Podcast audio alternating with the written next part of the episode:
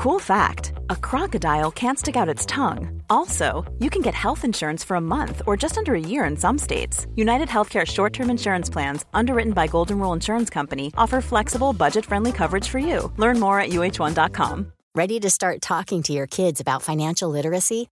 Meet Greenlight, the debit card and money app that teaches kids and teens how to earn, save, spend wisely, and invest with your guardrails in place. Parents can send instant money transfers, automate allowance, and more. Plus, keep an eye on spending with real time notifications. Join more than 6 million parents and kids building healthy financial habits together on Greenlight. Get your first month free at greenlight.com slash ACAST. That's greenlight.com slash ACAST. When you're ready to pop the question, the last thing you want to do is second guess the ring. At Bluenile.com, you can design a one of a kind ring with the ease and convenience of shopping online. Choose your diamond and setting. When you find the one, you'll get it delivered right to your door. Go to Bluenile.com and use promo code LISTEN to get $50 off your purchase of $500 or more. That's code LISTEN at Bluenile.com for $50 off your purchase. Bluenile.com code LISTEN. Farándula 021, un podcast de cultura pop con periodistas, psiquiatras y vestidas. Comenzamos. Sean bienvenidas y bienvenidos al episodio número 8 de Farándula 021. Nos encontramos contentos, pispiretos, alegres de estar con ustedes. Les quiero comentar una cosa. La próxima semana, que es Semana Santa, vamos a descansar. Sí, porque pues porque queremos echar la hueva. Pues porque son vacaciones, Horacio, lo merecemos también, ¿no? Sí, son vacaciones y merecemos un pequeño descanso, pero bueno, después de Semana Santa, cada jueves estará disponible su nuevo episodio de Farándula 021. Y bueno, ya escucharon a Pilar Bolívar que está aquí en la mesa. Pilar, ¿cómo estás? Muy feliz, Horacio, encantada de haber nacido y de estar en este podcast con todos mis compañeros queridos, que los quiero mucho. De haber nacido. Ay, pero ¿a poco no? Yo sí estoy feliz de haber nacido. A mí sí me gusta la vida. Ay, a mí también. Perdón que lo diga, aunque tenga harta complicación y broncas y todo lo que está sucediendo, pero yo sí estoy muy feliz de estar viva. Muy bien. Mauricio, ¿tú estás contento de haber nacido o no? Sí, yo también, fíjate. Me parece muy importante haber nacido. Sobre todo porque si no, no podría estar grabando con ustedes. Eso, muy bonito, Mauricio. Fíjate qué bonita reflexión. Está, por supuesto, el periodista de México, Alejandro Braft. Muy contento también de haber nacido, de estar aquí y de estar conviviendo con todos. Y Maniwe. Papacito chulo. Ay, estoy feliz de hacer el episodio número 8, papacito chulo. 8, Maniwis. Oigan, y Episodio 8, Maniwis. ¿Cuándo naciste, Maniwis? El 8 de mayo, chula. Oigan, por cierto, queremos agradecer en verdad las muestras de cariño de toda la gente que escuchó nuestro episodio anterior donde limpiamos nuestro nombre de las injurias emitidas por Natalia Telles y el grupé de Netas Divinas, que por cierto, eh, bueno, Unicable, que es un canal del Esnable, publicó en redes sociales, fíjense, ante las exigencias, exigencias de Natalia Telles, es decir, ¿Qué a puede mí- exigir esa A mujer? mí No se Natalia Telles no me puede exigir nada. Yo le voy a exigir que acabe la primaria abierta. bueno, dice Unicable ¿eh? en su cuenta de Twitter. Ante las exigencias de Natalia Telles, coma, Horacio Villalobos emitió una disculpa en sus redes sociales. Y entonces yo agarré eso y bueno, lo publiqué en Twitter, pero antes puse. Creo que lo correcto hubiera sido, ante las mentiras de Natalia Telles y el linchamiento colectivo que buscaba en contra de arroba Horacitu, el conductor puso en claro su postura y se defendió con la verdad y pruebas en la mano. ¿A poco no unicable oficial?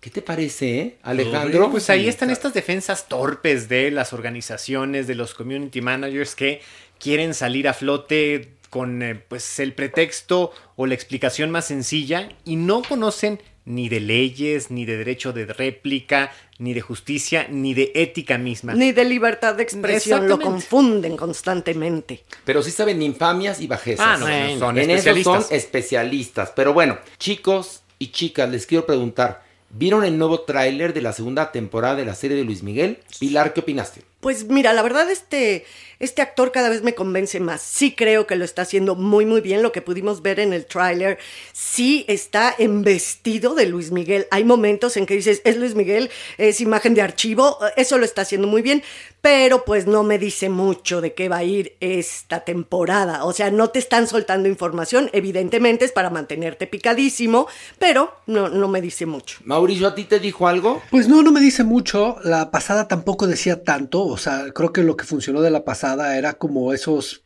picos en los cuales nos enterábamos de un soldado, de que si Iñárritu andaba con tal, o sea, como esos momentos fueron los que hicieron que la serie se volviera lo que es, o sea, era como un TV Notas en serie. Y, y tengo la sensación de que va a ser un poco similar esto, porque lo interesante de la pasada fue un poco el padre y el ascenso a la fama, su conquista de la fama, y aquí, pues es la vida en el exceso, eh, tenemos también al nuevo protagonista, que es este manager, que es Pablo Cruz. Pero siento que tampoco hay conflictos. O sea, él ya está en la grande, él sigue buscando lo de su madre. Y no me puedo imaginar qué tanto hicieron. Este. Para sostener la serie, porque el villano principal ya no está. Esperemos que sea muy buen villano Pablo Cruz. Sí, porque a ver, ¿qué vimos, qué vimos en el tráiler que se pueda rescatar para esta conversación? Que a Luis Miguel le da tinnitus, que es workaholic, que trabaja mucho. Que tiene una hija de su edad. que tiene una hija de su edad. Bueno, ahí hay, hay, un, hay un problema, porque entonces, si la hija aparece, como aparece en el tráiler, tendría que aparecer Araceli Arámbula, que fue Ah. quien junto a Luis Miguel con Michelle Salas, ¿verdad? Luego vemos que eh, la nueva, este, digamos, administración de la oficina de Luis Miguel le roba. Eso es todo lo que sabemos. No lo vemos drogándose. Este, ah, sigue buscando a la mamá, que creo que el misterio lo van a arrastrar. ¿Tienes algún algún este spoiler al respecto, Mauricio, que nos puedas compartir? Pues no, yo creo que han modificado tanto esto porque han intentado lograr cosas en producción que no han logrado, han intentado tener actores como fue Luisito Rey regresarlo que no quiso. Entonces todas estas cosas han ido modificando la forma en la que se desarrolla su historia porque o sea, no pierden el interés de hacer una tercera temporada y de recuperar esos elementos perdidos. Entonces podemos estar en un punto en el que no nos enteremos de nada para llevar a resolver todo en la tercera, porque evidentemente obvio nadie quiere que la mina de oro se acabe tan rápido. Pues, no. Pues sí, pero en la tercera ya si van tan rápido, ¿qué van a contar? Luis Miguel Gordo bebiendo en su casa cada capítulo, ¿no? Bueno, pues si es real, ojalá, Maniwis. Y no que pase por el filtro de Luis Miguel. ¿no? Tranqueando técnicos. El proble- exactamente, el problema es que la serie pasa por el filtro de Luis Miguel y como bien lo dice Mauricio, es el TV Notas Light de lo que no sabíamos o que sí sabíamos, pero que Luis Miguel no nos lo había confirmado. Pero bueno, vamos a comenzar con esto. Ver o no ver, o no ver. Y bueno, evidentemente vamos a hablar de la Zack Snyder Scott Justice League de, que bueno, que se transmite por HBO Max si usted la quiere ver. Y Mauricio, ponos en contexto eh, por qué este señor insistió, insistió, insistió hasta que logró hacer su película de cuatro horas como él la quería. Lo que sucede en 2016, que Snyder está terminando, ya está en postproducción de su Liga de la Justicia, es que a Warner no le gusta la película, no le parece la película que ellos querían hacer.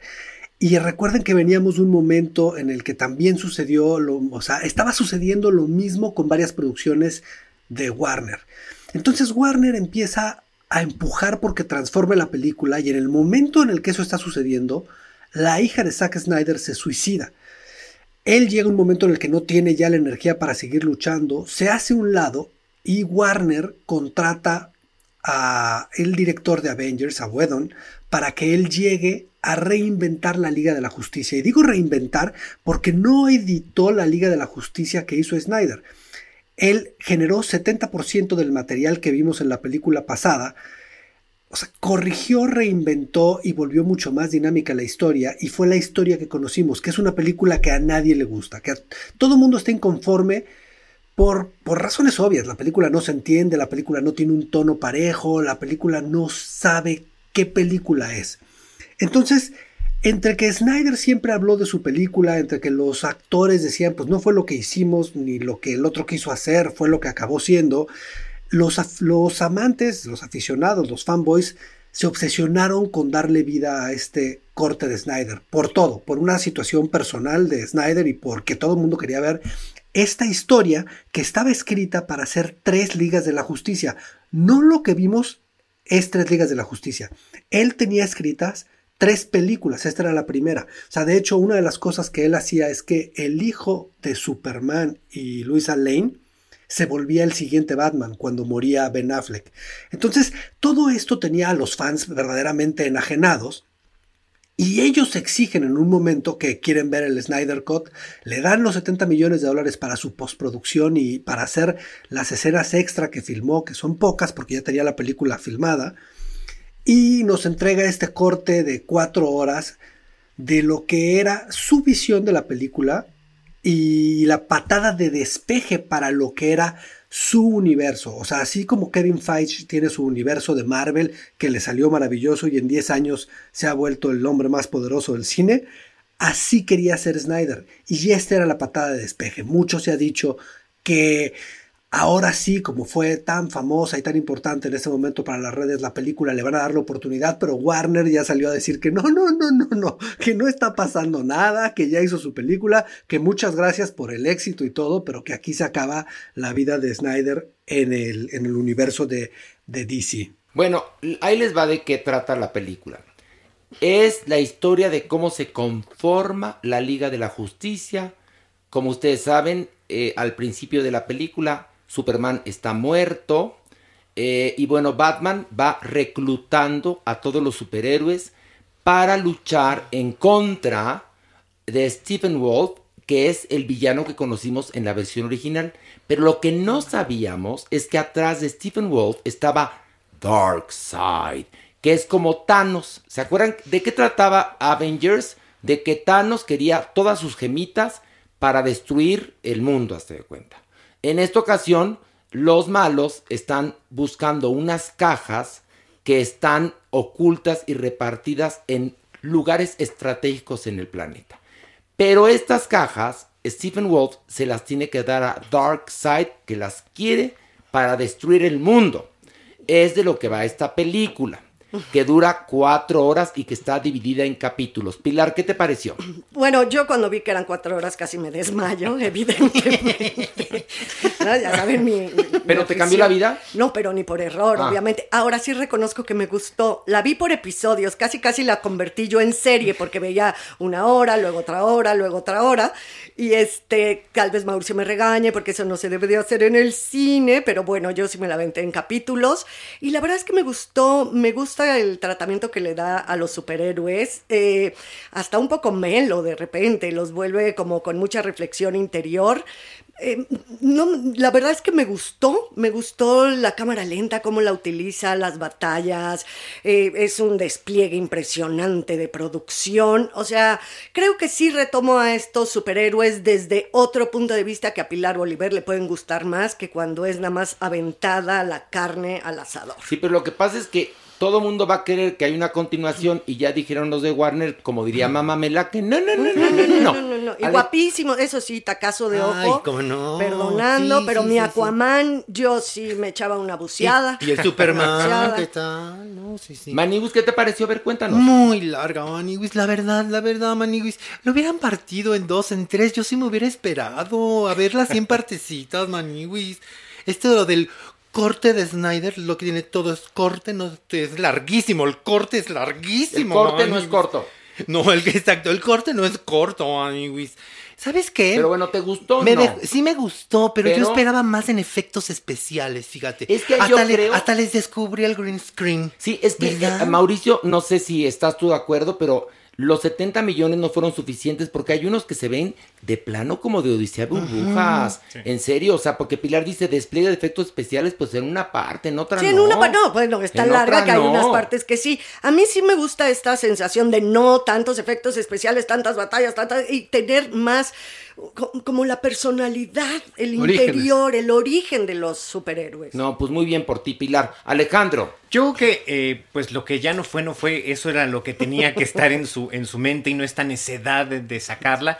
Tiene méritos, efectivamente es una película mejor lograda que, que el corte anterior, pero creo que no era necesario y sobre todo regresar con este espíritu redentor, como de componer, de querer mostrar el, eh, el espíritu original, termina siendo torpe justamente porque es tardío, eh, pues malogrado y finalmente forzado en, en, en cuestión de uso de recursos también y de momento en el que llega. Mauricio, ¿qué te pareció a ti?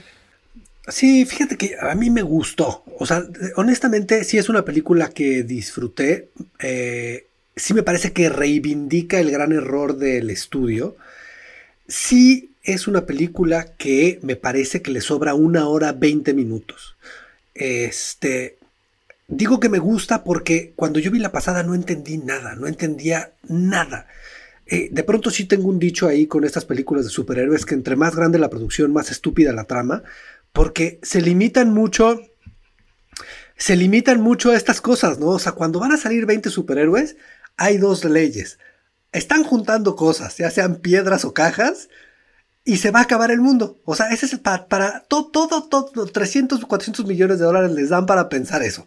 Entonces, eh, en ese sentido, era muy torpe como pasaba en la pasada y ahora siento que lo entiendes más, entiendes las motivaciones de todos los personajes, eh, eso, eso lo disfruto, sí creo que se le pasa de tueste y tiene mucho que ver con esta situación romántica, familiar y un poco de reivindicar su personalidad en el cine, de decir, miren, yo era un artista y me, me, me cortaron las alas y ahí se le va de las manos, pero si me dices, ¿qué prefieres ver? Otra vez las dos horas pasadas o estas cuatro, me chingo estas cuatro sin ningún problema. Y de ahí a que me parezca una obra de arte, no. Me parece que la obra de arte de esta sí sigue siendo Endgame. Y, y este. Y, y, esta es una buena película. Es una película más seria, más sobria, ¿no? Más con gente más atormentada. Pero creo que sí le sigue dando la vuelta a Marvel. Creo que aquí el que hizo las cosas bien fue Christopher Nolan con, con su Batman y siguen en la búsqueda de otro personaje como él, que podría ser el nuevo, el nuevo Batman, para encarrilar el universo. Pero sí me parece una película digna de verse y sí, yo creo que la forma correcta de verla sí es en episodios, porque sí se vuelve desgastante si no eres una persona muy obsesiva. Por eso te dan el mapa, para que veas dónde cortas cada episodio. Ahora yo les voy a dar una cosa, les voy a decir una cosa muy chistosa. Yo vi las películas, la película con mis hijos. Mi, mi, hijo tiene siete y mi hija nueve. Y los dos aguantaron las cuatro horas. Con todo y que yo decía, qué larga película. Y los dos la aguantaron de corrido, ¿eh? No paramos. Y pero, yo dije, ver, voy a parar. ¿Pero estaban amarrados? O ¿No los tenías amarrados al sillón? La, se, cerré, cerré la puerta, cerré la puerta.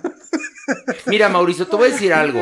Se nota que los de Marvel sí se organizaron porque hicieron un plan a largo es plazo, sí, ¿no? Sí, sí. Y los de DC lo hicieron al aventón, uh -huh. y entonces pues le salió así al aventón. La última de la Mujer Maravilla es horrible, uh -huh. en serio. Después de que habían hecho una película bonita con la Mujer Maravilla, la última es espeluznante. Pero bueno, ver o no ver, Mauricio. Sí, claro que ver, claro que ver. Pilar. Ver por episodios. Ok, yo ver si eres muy fan. Alejandro. No ver. Maniwis, no, pues déjalo, Maniwis. No, que... no, bueno, está no bien. juzgues, ¿A no ti no te juzgues. gustó, Si, Maniwis? Si tiene tiempo, ver. si tiene tiempo, ver. Muy bien. Si no tiene nada mejor que hacer. Y bueno, vamos ahora a la película City of Lies. Este, ¿de qué va Pilar? Bueno, nos cuenta la historia de un agente del Departamento de Homicidios de la ciudad de Los Ángeles que investiga el asesinato de dos famosos raperos. Esto sucede entre 1996 y 97, estos dos crímenes. Toda su investigación en búsqueda de estos asesinos apunta directamente a agentes del mismo departamento de policía de Los Ángeles que están involucrados en los asesinatos y en prácticas de corrupción extrema. Ok, esta es la película, si no me equivoco, que, que, que por la que me medio mal miraron a Johnny Depp, eh, porque ya estaba metido en el pedicure con la mujer, sí, sí. y creo que ¿Llegó a los cines o no llegó a los cines, Mauricio? Ahorita, o sea, está llegando a los cines, estaba enlatada, pero ya ven que ahorita nadie quiere estrenar películas y tienes que estrenar lo que tengas, aunque, aunque lo hayan cancelado, o sea, es más, todo lo que tengas enlatado ahorita es cuando sacarlo, porque algo tiene que ir a morir al cine. Exactamente. sí, sí, es eh, esa. Si en los cines, las salas de cine se han convertido como el cementerio de las Ay, ballenas, ¿no? horror. Mauricio, ¿qué te pareció? No, pues es una muy mala película, o sea, creo que es un desastre en todo, en tono, en idea, en actuaciones. Es, es una película fallida, eh, es, es, ordinaria su ejecución, la atmósfera, el, todo se ve mal. Es una película muy mala. Es, pocas películas tan malas hay de, de, año en año. ¿eh? Sí, yo no sé por qué la metimos. Yo cuando la estaba viendo decía, pero ¿quién la escogió? ¿Tú la escogiste, Mauricio? ¿Quién? ¿O fue la Maniwis? Ay, sí, ay, o sea, es lo que había. Es lo que, había. Es lo que hay. veces que es lo que hay, pues. Pues sí, pero híjole, está pero ¿sabes bien gacha, ¿qué? Todo el tiempo que le estaba viendo pensaba, qué buen actor es Johnny Depp. Sí, qué lástima que los problemas personales están destruyendo la carrera. Porque en verdad es muy buen actor. No me pareció tan terrible su actuación aquí en la película. No, pero no hablamos de la actuación de Johnny Depp, hablamos de que la película es no, malísima. Es que Mauricio dijo que todo, que todo, que no le gustó y que todo era un desastre. Bueno, ya déjalo, es muy su opinión. Pues sí, yo comulgo con la Maniwis, la verdad, mi Johnny Depp se me revela otra vez como un gran actor, está mesurado, sé perfectamente que como actor se está conteniendo, está trabajando sutilmente para el estigma de estos personajes de fantasía, fársicos, de comedia. Y aquí creo que sí está, ves al actor trabajando, trabajando el personaje. Eso me gustó. La película en general, la narrativa, y sí comparto con Mauricio, no te lleva a ningún lado, no es emocionante, es demasiado discursiva, pero mi Johnny Depp eh, sí se me vuelve a revelar como un gran actor. Creo que era un caso que podía merecer una historia mucho mejor lograda, mejor escrita, mejor dirigida, y se pierde, y lo único que destaca es justamente Depp. Y bueno, pues si hablábamos de DC Comics con la Liga de la Justicia, ahora toca el turno eh, de analizar The Falcon and the Winter Soldier de Disney Plus, que es una miniserie de seis episodios. Ya ven que los de, los de Disney, que son los dueños de los personajes y las historias de Marvel, pues están aprovechando que si no te la cuento en película, te la cuento en miniserie. Si no te la cuento en miniserie, te la cuento en dibujos animados. En audiolibro. Pero en audiolibro, pero de que te la cuento, te la cuento. ¿De qué va esta serie, Mauricio? Platícanos. No, pero fíjate que lo que estás diciendo sí es muy interesante porque si no te la cuentan en una, te la cuentan en otra, pero están explorando todas las posibilidades que hay en la narrativa con seres humanos con spandex, ¿sabes? O sea, DC hace, hace cosas de superhéroes, pero Marvel le está dando la vuelta a cosas como WandaVision, que era un experimento que es como un Lost. Winter Soldier, lo que acaba siendo al final es una película, de, es una serie de espías. Ya ves, hasta te confundiste tú. Dijiste película, ¿ves? Ya no sabemos si es película serie. Exacto. Entonces esto empieza seis meses después que termina la última película de Avengers, donde vemos a a este a Falcon que tiene el escudo del Capitán América y lo invitan a tener una misión que es una misión secreta y en la cual tiene que ser bastante discreto y vemos que no puede ser ninguna de las dos este y es un despliegue de acción muy impresionante sobre todo para un universo de series. O sea, es una acción a la cual estamos acostumbrada, acostumbrados en el cine. Es muy impresionante ver esto en televisión. Y eso me parece asombroso. Y lo que estamos, o sea, todavía no sabemos mucho porque es solamente un episodio, pero hacia dónde va es, es una serie de espías al estilo de Americans, este, una película de pareja, de pareja de acción.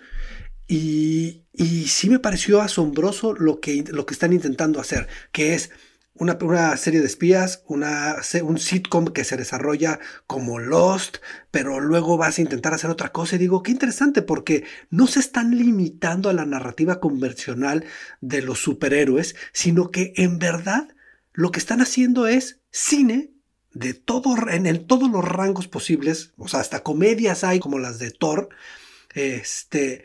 También otras, las de Hulk, también, ¿no? También las de Hulk, son medio, medio, de comedia, ¿no? nos están sirviendo la mesa completa para que, pues para que por lo menos no estemos encasillados en estas cosas de, no sé, o sea, tan, tan simples como ir a buscar cuatro cajas, ¿no? Bueno, ya sabes cuáles son de comedia también del universo de Marvel, las de Ant-Man. Ah, del hombre tía. del hombre tía. Del hombre tía. El hombre tía. A ver, Pilar, ¿qué opinaste? Pues sí, sigo con este rollo de los superhéroes. Son los primeros 11 minutos continuos, son de, una, de escenas de acción a lo bestia.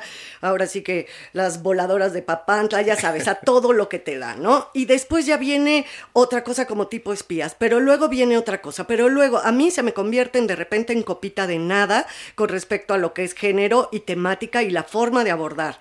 ¿Por qué? Porque si de por sí a mí los super... O sea, si me lo dieran en otro, con otra temática, pero esta temática, la verdad es que ah, yo me despego muy rápido. Yo no, yo la verdad con esta serie, no. La película pasada me gustó, pero esta serie. A ver, Pilar, déjame decirte que los fans, como dirían los españoles, fliparon.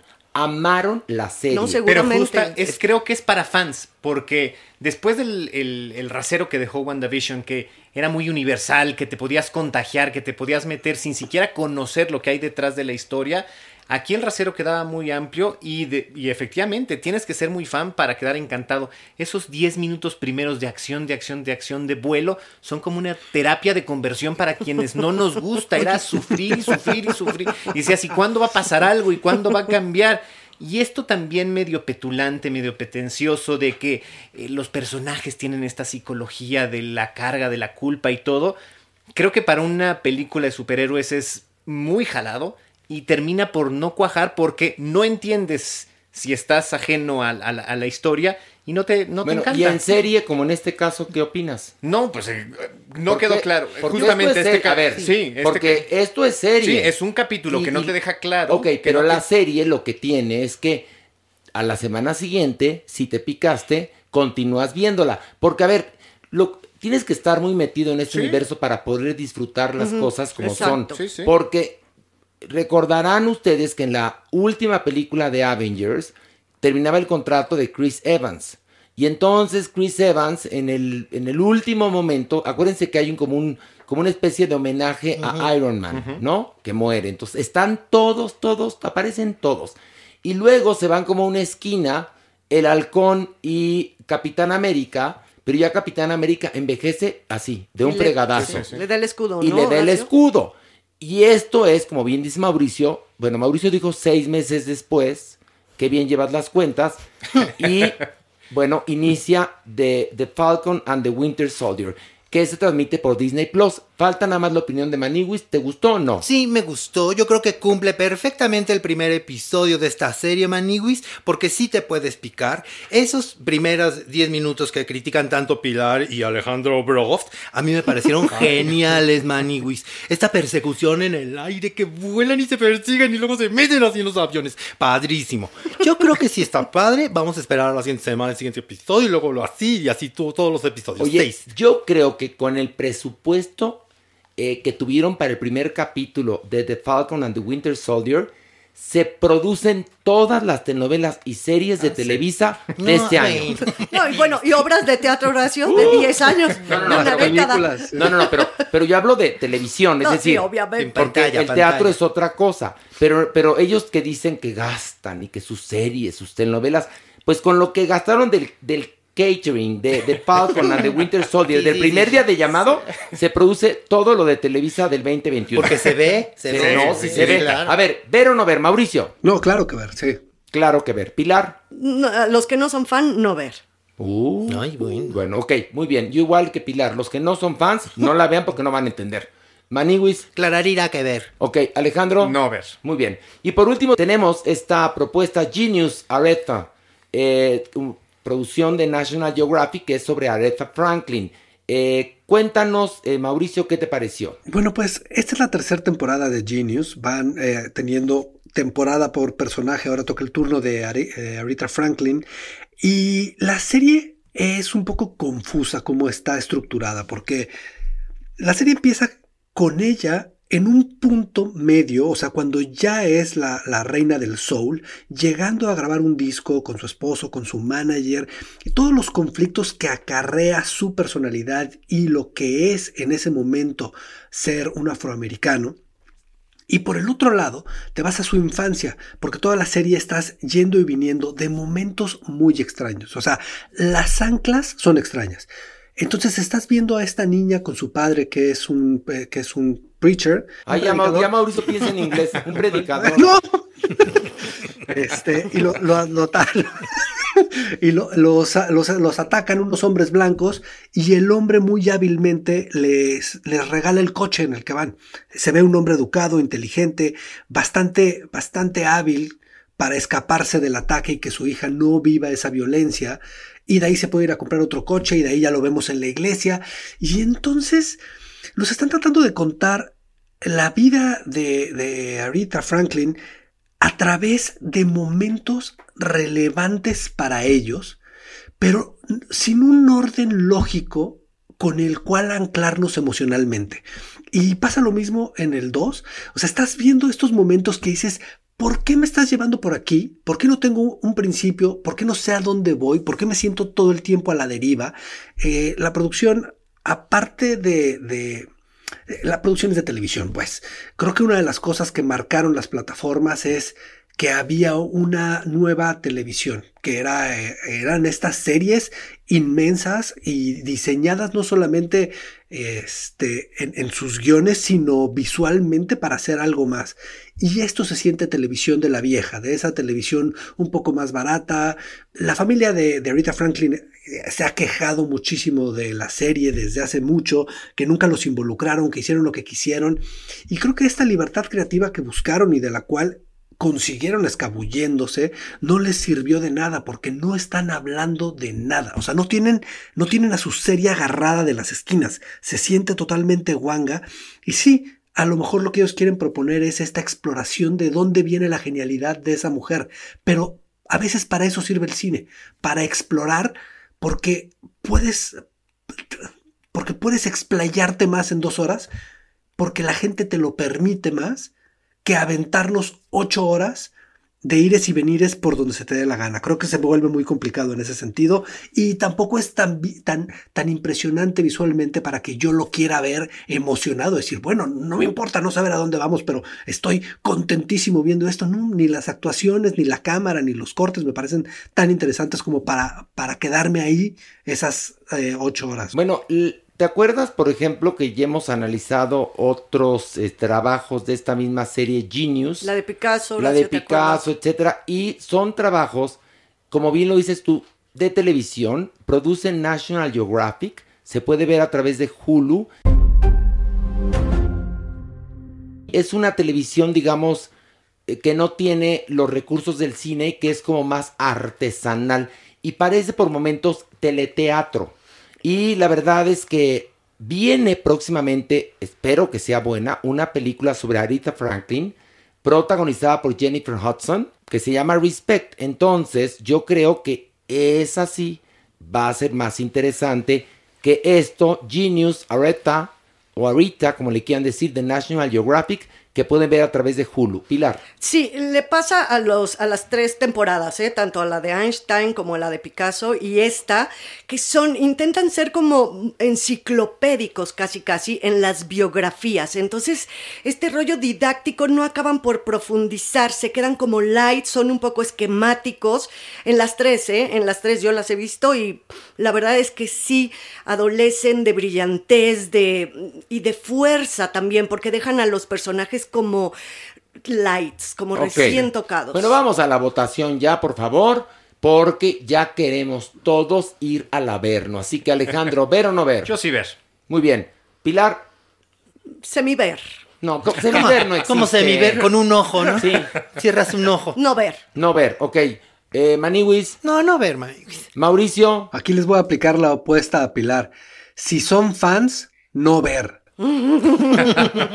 Si son fans, no ver, en bueno, serio. ¿tienes sí, pues sí, tienes razón, Se enojan, pues sí. sí. pero, pero cualquiera que se acerque a ver la biografía de Aretha Franklin es porque es su fan, o sea que los fans se van a encabronar. O sea que si usted es fan, no ver. Estoy de acuerdo.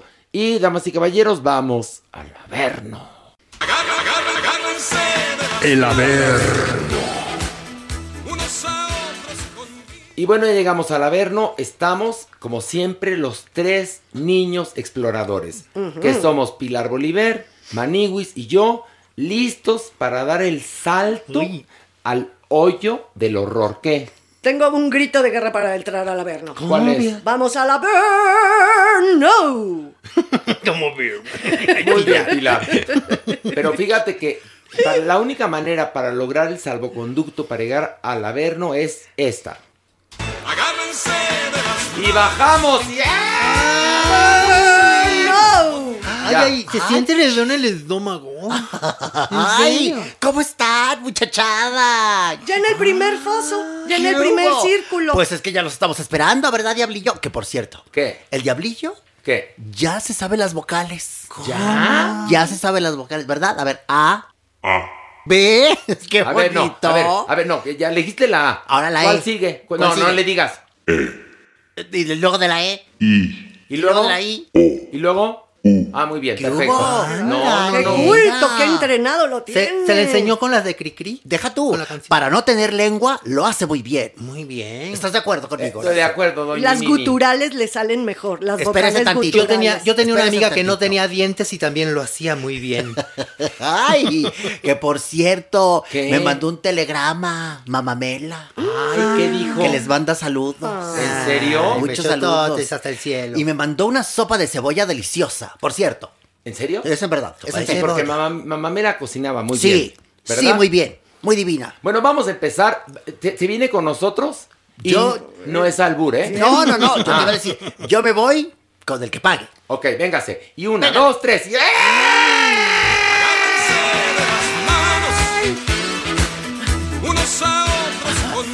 Niño. Ay, pero ¿qué ¡Qué pasa? Calor! ¡Qué calor! ¿Cuánto humo, doña Sí, oiga, Mimi? porque hay uno. Oiga, su abuela Pues porque, sufre. porque esto es el averno, cariño. ¿Qué esperabas tú? Se está quemando el estropajo. Pues será el que tú traes, mi amor. será el que tú traes, porque aquí, porque usted ya está bien pelona. aquí todo arde, aquí todo quema. Bueno, aquí ya, hay el calor. déjeme decir. Venga. El primer averno. ¿Cuál es? Alejandra Guzmán y su hija Frida Sofía. Ay, Maniguis, Maniguis, el viernes pasado estábamos felices, felices. Les voy a contar por qué. Porque fíjate que invitaron a Frida Sofía al programa Despierta América, ¿no? Contando de su carrera y todo. Y que nos dice, ya tuve contacto con mi mamá. Ya nos hablamos. Qué bueno. Ay, Oye, y no nada más eso. De pronto que enlazan a Alejandra Guzmán y ay, ya sabes, platicando, ay, no eres mi persona preferida. Y, ay, se corta la emisión. Nosotros quedamos felices, ¿no? Ay, Oye, por que además. Frida Sofía es la, la hijada de aquí de la doñini. Por supuesto. Y que además va a lanzar una canción, ¿eh? La Nailo, anótalo ahí, por favor. Cuando lo cantes, eh, cuenta bien la historia. Va a lanzar Sí. una canción y por eso la invitaron. Pues por eso, pero oiga, no sea majadera. ni Yo trato majadera bien ni bonito. nada. Yo defiendo a Bejada. Bueno, pues fíjese, fíjese lo que pasó. Al día siguiente, Maniwis, en la oficina de Alejandra Guzmán que manda un comunicado. No, pero no fue el día siguiente, fue inmediatamente Diciendo. después de que terminó Despierta Ajá. América. ¿Ves cómo es chafa este? Es chafa. diciendo, Sí, tiene razón, diciendo, el com- doña. diciendo el comunicado. Ay, momento. Basta, somos adultas. No se vale lo que me hicieron en Despierta Mm. América, Maniwis. Porque, mira, me hablaron y me dijeron, oye, Alejandra, te vamos a enlazar. Y dije, no, no, yo no quiero. Hoy es muy temprano, espérate, no.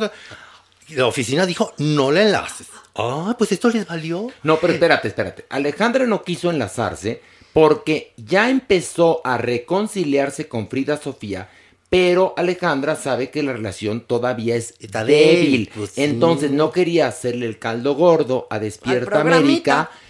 Para mostrar una reconciliación con la hija cuando apenas están ahora sí que hablando de qué pasó, cómo pasó, cuándo pasó, qué me hiciste, qué te hice. Entonces, estar en ese punto que es muy delicado y no tenía por qué salir al ojo público. Pues en el comunicado lo decía. Estos nada más por, por buscar su rating les valió. Les valió y lo sacaron. no, al y que le llamaron, porque Alejandra no quería entrar al aire, pero estos le llamaron por el teléfono de Frida Sofía. Por eso contestó, Por eso obviamente. contestó. Clararira. Emboscada, trampa. Emboscada. Exacto. Eso ¿Qué fue. tal? Pues espérese. Después que saca otro comunicado su ahijada, Frida Sofía. ¿Qué dijo mi niña? Diciendo, a ver, momento, amigos, momento, espérense, ¿qué les pasa? Si Despierta América es un programa preciosísimo que siempre me ha apoyado.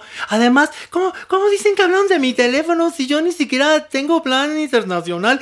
Tengo un, un Friend Kit, ¿no? Friend Kit, porque como está en Estados Unidos, aquí está amigo Kit, Friend Kit. ¿No? O sea, que no le alcanza para llamadas internacionales. Espérame, te platico una cosa, que ya una llamada de México a Estados Unidos Ya y viceversa es local. Ah, bueno, pues explícaselo a Frida Sofía Ah, porque bueno. ese fue el pretexto. Y que dijo, además, a ver, no se hagan, maniguis. Cuando le hablaron a Alejandra, y le dijeron, a ver, ¿quieres que te enlacemos? Ella pudo haber dicho que no. Ella pudo haber dicho que no, ¿verdad? Bueno, No, pero ya la tenían No, de ahí pues sí. con el pie en, en el cuello, es Sí, decir, ya le llamaron del teléfono Pues sí, de la ya hija, ya contestó, casi que la metieron sí, en el aire de "Oh, un momentito y chas. Sí, sí, sí, Y exacto. bueno, ¡Qué pero luego hubo un tercer comunicado que llegó el lunes un de, de- de la oficina de Alejandra Guzmán. Exacto. Diciendo, a ver, a ver, Maniguis, espérense. Sí, si el primer comunicado estuvo fuerte, bueno, pues discúlpenme, ¿no? O sea, si pisé callos, bueno, discúlpenme, ¿no? De buena onda. O sea, de buena onda, pues vamos a llevárnosla tranquila. Lo que pasa es que, como bien lo decía ahora sí tú, esta relación otra apenas está arrancando, está muy débil, no era el momento de hacerla mediática, Maniguis. La O pueden sea, de fregar, ¿eh? La pueden incluso fregar como va. Cuando está uno en ese, Pues es así que- apenas en el vilo de reconciliación, hasta pueden yo fregar creo, la relación. Yo creo que eso va a pasar, Pilar. Porque si poco queríamos, poco queríamos, esto, mira, igual no la fractura otra vez. Poco queríamos que... ¿Qué queríamos? Pues poco queríamos de tanto problema que ha habido y ahorita que nuevamente estamos teniendo ¿qué quiere comunicación. decir esa? Yo no ¿Qué entendí nada. que- Este- poco este- queríamos? No sé, este ¿Qué joto es muy raro. ¿Qué poco queríamos? Que poco queríamos de problemas para tener otro Ah. más. Ay, pero sigue siendo Ay. extraña la construcción, ¿eh? Sí. Poco, Sí, poco queríamos, queríamos. de Ay, problemas. Bueno, pues váyanse a a ver, ¿no? Pero además confundes al diablillo. Ay, el diablito está confundido A ver, desde que la conoció. Maniwis, el diablillo está apenas aprendiendo las vocales y tú le estás enseñando mal castellano. Por supuesto. ¿Quieres ¿Cómo fue? serio? Poco ¿Qué es esa queríamos? construcción? Poco queríamos. No, no sabía qué decir. Y, Eh, poco, poco poco queríamos. Pero ahí sí Ay, no, no te hizo el cerebro ch- clic, ¿eh? Porque el poco queríamos se suena bien Federico, ¿eh? Ay, pues a si tienen otro anfitrión de a ver, no, a ver qué tanto se divierte. Bueno, vamos a bajar una más. Una más. vámonos. Y una, dos, tres y. ¡ah! Esta versión tecno. ¿qué? No, está bonita, está bonita porque es versión de Don- el de la bolita. Ay, ay. Porque vamos a hablar de Sergio Mayer. ¿Qué- ¿Es en serio? ¿Qué pasó? Sergio Mayer, ¿qué pasó con ese muchacho? Pues fíjense que, pues fíjense que lo, que lo encuentran ahí en, en una obra de teatro y luego, luego la prensa pues se dejó ir, ¿no? A preguntar, ay, ¿cómo estás, Sergio? Oye, qué bueno que estás defendiendo a todas estas chicas, ¿no? Que ha salido de sus problemas de abuso y todo esto. Y dijo, no, sí, amigo, yo estoy para servirles de buena onda. Nada más que sí, yo creo que esta cosa debería de ser pareja. Porque mira, cuando un hombre abusa de una chica menor, problemón. Pero ¿qué pasa cuando la chica es mayor que el, que el susodicho, ¿no? Pues también tendría que haber problemón. Como en el caso de mi hijo. O sea, que, que, que la mamá de su hija le lleva 10 años, ¿no? Y Por que, y que ejemplo. Sergito era menor de edad y cuando. Sergio tenía 17 años y ella 28. Y era casada. Era casada la Ay, nada más. Y es verdad, porque eso se llama estupro. ¿Qué es el estupro? Es seducción a un menor o una menor. Entonces, sí, por supuesto, porque además decían, pues el, si el hijo embarazó a esta mujer, que se comporte como hombrecito, pero era menor de edad. Era menor de Y- edad. Y, también ahí hay un asunto de machismo tóxico, ¿o no, Pilar? Por supuesto que sí. Tú como mujer, yo he tenido relaciones, o sea, ya que estamos podcast, aquí es más abierto, yo he tenido relaciones con eh, hombres más jóvenes que yo. Eso es cierto, pero nunca un menor. O sea, tú tienes ahí sí, yo creo que es tan grave de un lado como del otro, ¿no? Evidentemente estoy de acuerdo. Y Sergito le cumplió. Sí, claro, Sergito claro. cumplió. Incluso dijo, dijo Sergito, esto fue conciliado, no pasa nada, ¿no? Pero a Sergio Mayer lo atacaron en redes sociales terriblemente, porque acuérdense qué, qué pasa en las redes No, sociales.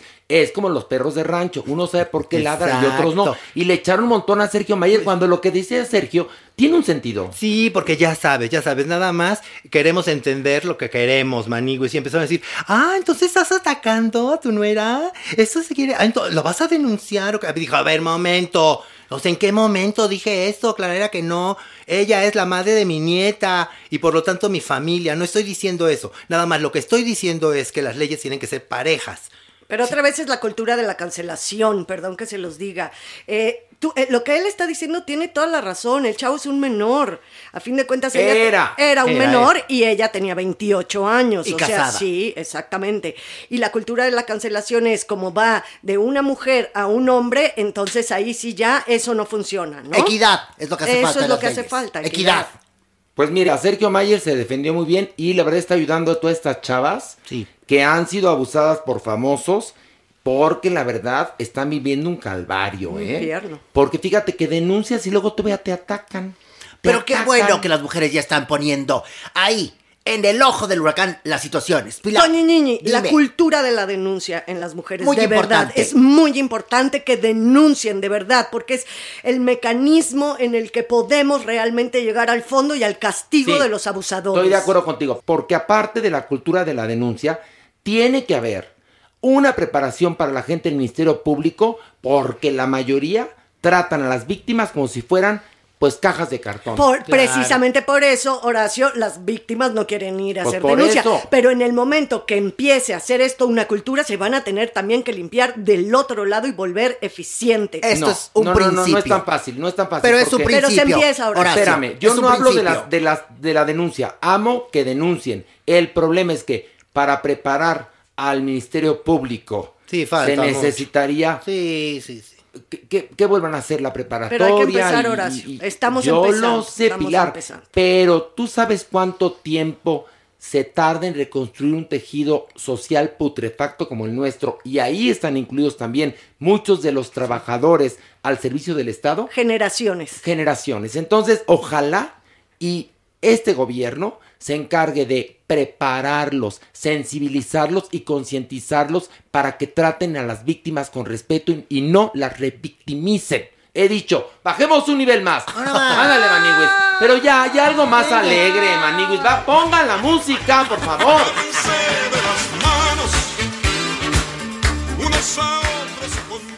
Hoy el- la música que Estridente, viene del Averno, como que no entraba, como que no entraba, doña Pero. ¿qué tal les entró, muchachos? No, No, ya. be- bendito Dios. Sí. A ti, Lara, ¿y lo que tal te entró? Sabrosa la canción. Clararira. Venga. Porque yo llevo la música por dentro. A ver, esta semana pasada circularon unas imágenes de mi Rafa Maya Ay, mi que Rafa se veía, pero hasta la madre, con alucinaciones que me están persiguiendo. Con delirio de persecución, Que ay. deténganlos, que espérense, que yo no soy, que me, me- policía, detengan a ese fantasma que me persiguió, que porque ah, que, que- que la Liga de la Justicia, que lo saben, y estaba todo descolocado. ¿Al Señor de los Cielos? El Señor de los Cielos que se ve que Se pues quedó. sí le entró a la nieve de los cielos, ¿no?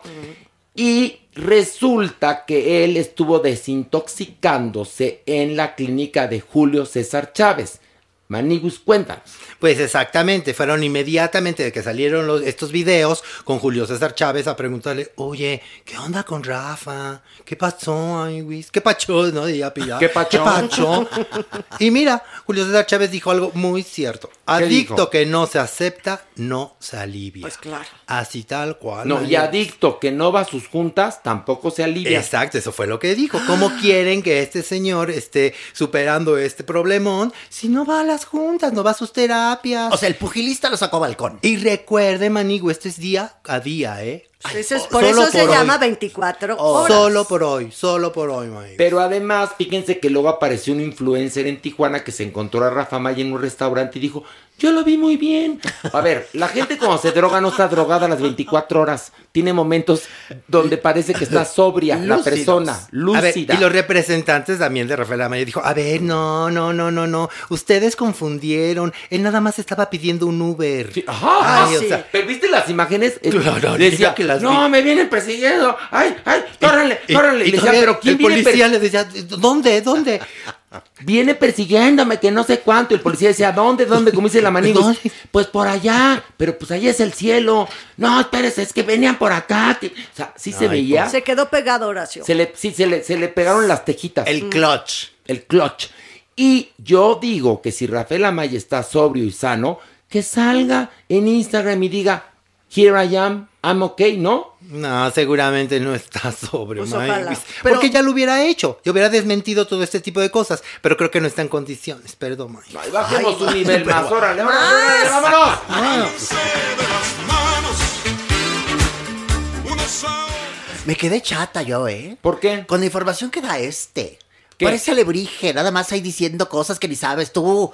¿Cómo, ¿Cómo te pones? Sí, tus juicios de valor. Y ¿qué perdón, Nini, lo hace ¿Qué? bastante bien para no hablar correctamente el castellano. Bueno, en eso tienes toda la razón. ¿verdad? Eh, No, me, no me defiendas, compadre. Te estoy defendiendo. Ay, gracias, qué bárbaro. ¿Son compadres ustedes? ¿Son compadres? No, que van a ser Te bautizó el chiquito. No, no, No. no, no, no, no, no, pues explíquense porque No, no porque al rato se hace, al rato se hace chisme. Se quieren, dice- pero no. no. Ah, bueno, porque el diablillo se confunde, es muy pequeño. ¿Usted quiere ¿Usted le bautizó al chiquito o qué? ¿A Diablillo? No, ya estaba bautizado desde que yo llegué aquí, al infierno. Ni lengua tenía y ya el chiquito bien reventado y todo. Pero, Pero, pero porque, te- porque tenía cuernitos y, y- y, pues tenía agarraderas, ¿no?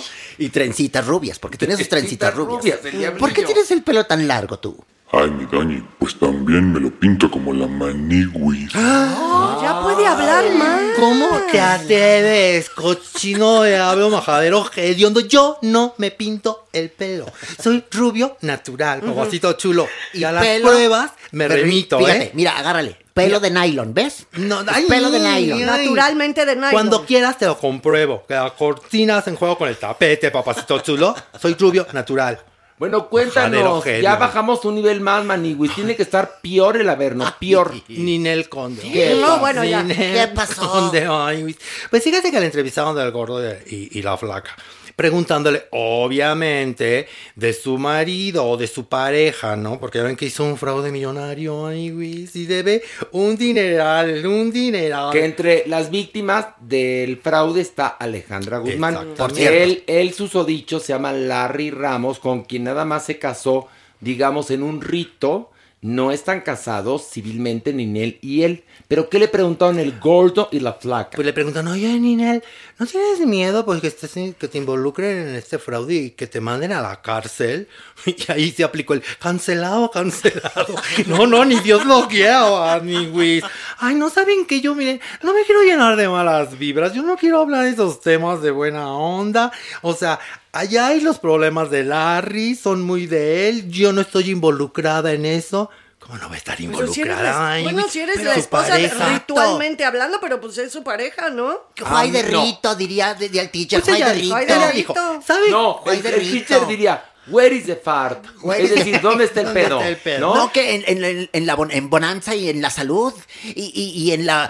eh, ayúdame tú, diablillo. En la Salud y enfermedad. Ande usted, exacto. Y entonces Hasta que la oiga, muerte nos separe. Usted se Entonces, casó cuatro veces y no se, no se lo sabe. ¿Yo? Claro que me lo sé. Pero los míos eran otros votos y eran otro tiempo. Aquí no es votos, es botox. Por eso te digo. Y verdaderamente eso dijo Ninel Conde, Sí, pues qué dijo, falta no, de, no, no. de solidaridad para con su marido. ¿Ves? Aquí se cumple la regla. No basta con ser guapa, hay que saber serlo. Pero hay una cosa, esperemos que Ninel Conde no haya firmado nada. Ojalá. Porque capaz que el tal Larry Ramos en un momento dado le dice, oye, fírmate aquí este papel. Y se la lleva. Y Ninel dice, pues son, es que son muchas hojas que leer. Ay, mana, no leas, ándale, tú firma aquí. Ay, y a lo mejor ya le embaucó. Oye, es que este, es que este ha salido listillo, ¿eh? Y se ve que ha embaucado hasta el que menos. Ay, pero lo que tiene precioso mi Larry Ramos es un pelucón de unos nervios. No, no, no, no, no. ¿Ya vieron el pelucón que trae? Es, pe- hazte de cuenta como de las pelucas de plástico mi alegría que venían como cuando éramos niños. Es que ahora vienen muy de moda unos tupés. Crepecillo. Que, no, unos tupés que, que emulan peinado moderno y se ven. No, no, no, no, no. ¿Te es acuerdas que- de la canción Horacio? Con pelucas mi alegría, siempre felices estamos. Con pelucas mi alegría, aprendemos y jugamos. No, era con Ya juguetes mi sé, pero le hice la Pero, adaptación. pero está muy bonito porque entonces tu P de nervios de este fulano. No, bueno, pero a mí no me engaña. Ese tupé le da comida de gato de vez en cuando. Sí, no, hasta no, mueve no, la cola. ¿Ves cómo esta sabe? Porque sabe de pelucas. Tú sabes de pelucas. Pero es que esa peluca, si los que se la ponen deberían de aprender a peinársela. Si se la peinan para enfrente, como William Levy, que también creo que trae un pelucón de nervios, que por cierto está grabando la nueva versión de Café con aroma de mujer en Colombia, también trae pelucón de nervios, pero se lo peina para enfrente, se le va se le Lo más que le llamamos truquear. Truquear, En pero- la peluquería le llamamos hasta el truco. Pero mi Larry Ramos, él decide que anda con el pelo para atrás, entonces Embolado. Emboladito. Él emboladito. Y entonces le ve una franja ahí del pelo pegado, el La división. pegado. Se le ve la división. división. No se ve el así el nacimiento natural como el de su pelito, mi doñini. Por supuesto. Mi pelo es natural. Su pelo es natural. Divino. No, Pero sí es natural. no, no, Por supuesto. El poco ¿Qué pelo que le queda. Pero, Pero es natural. Pues mira, para, para estar como estoy, estoy divina. Y sus Sí, pestañas también son naturales. Por supuesto. Huesito de mamey. Porque inteligente sí, mi doña Ñiñi. Porque usted no tiene cuatro dedos de frente, tiene como 16. No. o sea, sí lo tiene muy atrás. Si usted se persina desde la Ya nuca. no, Pepe, ¿pero ¿qué horas traes tú, mi amor? Sin esa pelucón seguramente se te confunde ¿Cuál el? ¿De el tobillo con la nuca, ¿De fíjate. qué está hablando? De algo que yo sé que el público se va a enterar próximamente. ¿De qué? Te voy a quemar ese pelo que tienes tú, que es de nylon. Y No no te es- recargues ahí porque te puedes incendiar. Es lo único que te digo. Qué majadera, Dios mío. Pero es que ya te diste cuenta, Maniguis, que bajamos a que nos humillen. No, Ay, no, no, Mira, no. te incluiste a, que me humillen, ¿no? Así tú. Yo tú- no, yo no tanto. ¿Ves? Pero él no es como Ninel. Él sí se solidariza contigo. Y el acto sororo aquí entre ustedes es divino también, por supuesto. Entre mujeres ayudándose. Exactamente, porque podremos despedazarnos, pero jamás jamás nos haremos daño. No, jamás nos arrancaremos la peluca. Exactamente. Y menos si es de la marca de la que usa Larry Ramos. Muy bien, Larry. Vámonos. Otro, otro Una nivel más, más. ¿Van a bajar más? Sí, más. a la de Agüibus. Órale, vámonos. Agárrense de las Ya aquí falta el aire, en serio, ya. Es como cuando uno baja muy, muy, muy al fondo del mar que dices, ay, ya no veo, me, me mareo, así Eh, estoy aquí. Esto es ¿no? como Machu Picchu. Es como Machu Picchu. pero eso es para pero arriba. para abajo. pero para abajo. Ahorita les No saco la- tiene, no tiene té de coca. Tengo hojas. Es oye. apnea, se llama apnea. Oye, Tenemos eso es- apnea. pa- cuando vas en de la agüita, bajas y eso es apnea. Muy, tú muy bien, niña. Oye, Gracias, tú muy bien. A la que se le fue el aire fue a Dua Lipa, Maniguis del ¿Cómo que se le fue el aire a esa niña? Pues fíjense que vino a la Ciudad de México. Maniguis. La altura. Sí, a, a filmar un comercial, su perfume, que no sé qué, y que ay, que quiero probar los tacos al pastor, que, yo tengo muchas ganas, que me han dicho que con piña, yo no puedo creer eso. Pues nada, tú, que lo postea en su cuenta, ya sabes, todo, todo postean, que la foto del taco y la sube a su cuenta. Uy, inmediatamente, Maniguis, los fans de México dijeron, ay, ay, la Tualipa, vamos a buscarla. Y cuando algo deciden hacer, lo logran, y que me la encuentren a mi Dualipa. Ahí que se quedan ahí esperando, esperando a que saliera de donde estaba, que sale. Y no, que se le empiezan a aventar. Y una fan, pero bueno, más pronta que presurosa, que rompe las vallas de seguridad y que se la avienta. Tanto así, manigos, que no se detuvo y que le dan un empujón. Ay, sustazo de mi dualipa. Vean el video, amigo, y se agarra su bolsita como si no, esta me la va a quitar. Yo también lo hubiera hecho, la verdad.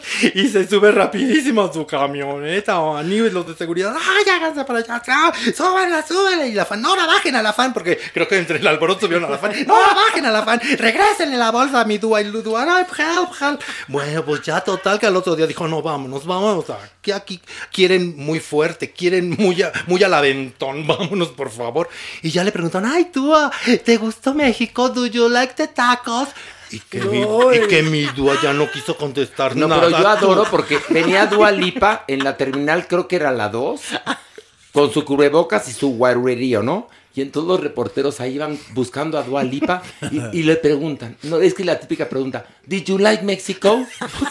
Es ¿Por qué? ¿Por qué eso, Horacio? A ver, cuéntame no, por qué. Porque tenemos luego un complejo de pluma, ¿no? Sí. Como que México, aquí te recibe el folclore, no sé cuánto, ¿no? Pero la pregunta de los reporteros tendría que haber sido, Dua Lipa, ¿qué opinas de lo que pasó ayer? ¿O a qué viniste a México? No, pero Dua, Dua, telos, ¿did you like México? Siempre es la misma. Y luego Dua Lipa, pues m- nada, contesta. Y luego, siguiente pregunta. ¿Did you like tacos? Nada, contestó Dua Lipa. Siguiente pregunta. ¿Did you visit Xochimilco?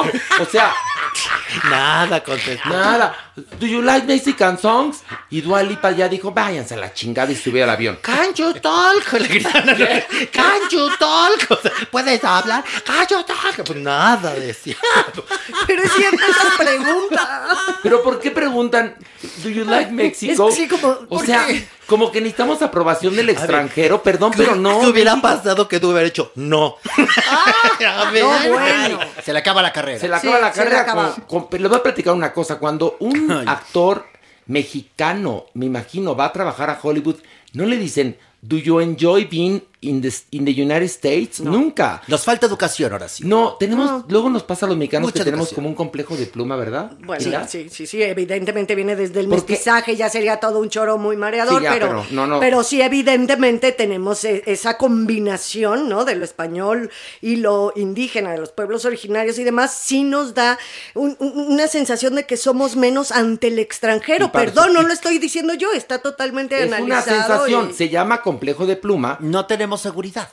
pero hay algo, no, no les voy a permitir que eso más ocurra, fíjense. Muy Hasta bien. los diminutivos, Horacio, también tienen que Yo- ver con el ¿Te vas a ir a parar a la, a la T2? ¿Tú a entrevistar o qué? No, no, no, no. Lo que voy a hacer es que cuando alguien este, me pide un consejo, le voy a decir, a ver, la próxima vez que veas a Dua Lipa, le preguntas otra cosa. ¿Qué? Exactamente, porque ¿qué es eso de y Juay de Rito y estas cosas? No, Tenemos pero- que aprender que Juay la de vida. Juay de Rito, mira, Ay, pero el mi teacher lo dijo no, pero mi- y, y en cadena Pero nacional. espérame, pero el teacher López Dóriga es un gran Eh, periodista. eso no está al Que se le discusión. cuatrapió el inglés. Por eso, en también momento. al chacalerío también se le No, el inglés. pero el chacalerío- No, no, Lo- eso es de idiosincrasia. También se la O sea, lo que López Dóriga le quiso preguntar a Anthony Hopkins por la película El Rito era por qué filmó El Rito o qué lo hizo decidir filmar El Rito, que por cierto es una película bastante mala.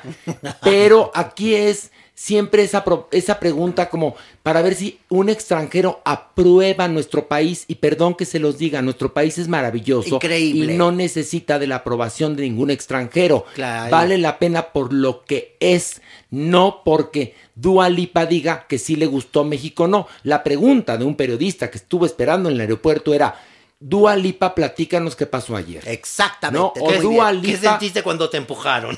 Sí. eh, no, o No, a, mil a qué, a qué viniste a México? Pues sí. Por- por- eh, ¿Te arrepientes de haber publicado las fotos en las redes sociales que provocaron que todo el grupo de fans te fuera a buscar? Porque los fans son fans. Pero tiene mucha razón. Horacio. Ese, ese tema que está es, es para ponerlo en la mesa un día en el debate con respecto a cómo nos sentimos exactamente frente a un extranjero. Eh, de repente nuestros diminutivos, el por favorcito, disculpe que lo moleste, me podría traer una tortillita. ¿No? Sí, si no le molesta. Si no le molesta. Todo eso sí nos coloca en una posición fenotípica y genotípica con respecto al otro, al extranjero, pero es cultural, absolutamente. Pues no, todos somos iguales, señores. Ante los hijos de Dios. Seas del primer mundo, Digo, del ante segundo. los ojos de Dios. Dije los hijos de Dios. Ante- Es que ustedes me confunden. Usted, No, no. usted se- te- estamos tan abajo del averno que ya se nos está lenguando la traba. Estamos como, ¿qué tenemos? ¿Qué tenemos aquí con, con tan poco oxígeno? Apnea. Apnea. Apnea. Es más, vamos Con- a ver. Es más, con su permisito, doña Nini, ¿Qué? nos vamos a retirar, ¿eh? Nos vamos a pasar a retirar si sus. Mercedes Pero si fue muy cortito. nos lo permiten cortito. Estábamos tan padre aquí, ¿verdad tú, diablillo? Mira, el, el diminutivo máximo es doña. O sea, ese ya no tiene Mauser, ¿no? No, ya no tiene Mauser, pero damas y caballeros, vamos a una pausa y regresando en la sección vamos a hablar de la asexualidad, es decir, a la gente que no le gusta que le gratinen el mollete, que le, Le truenen el pistache. exactamente El ejote. o que se la dejen ir, ¿no? Desvenar el cuaresmeño. Exactamente. o el pispiote.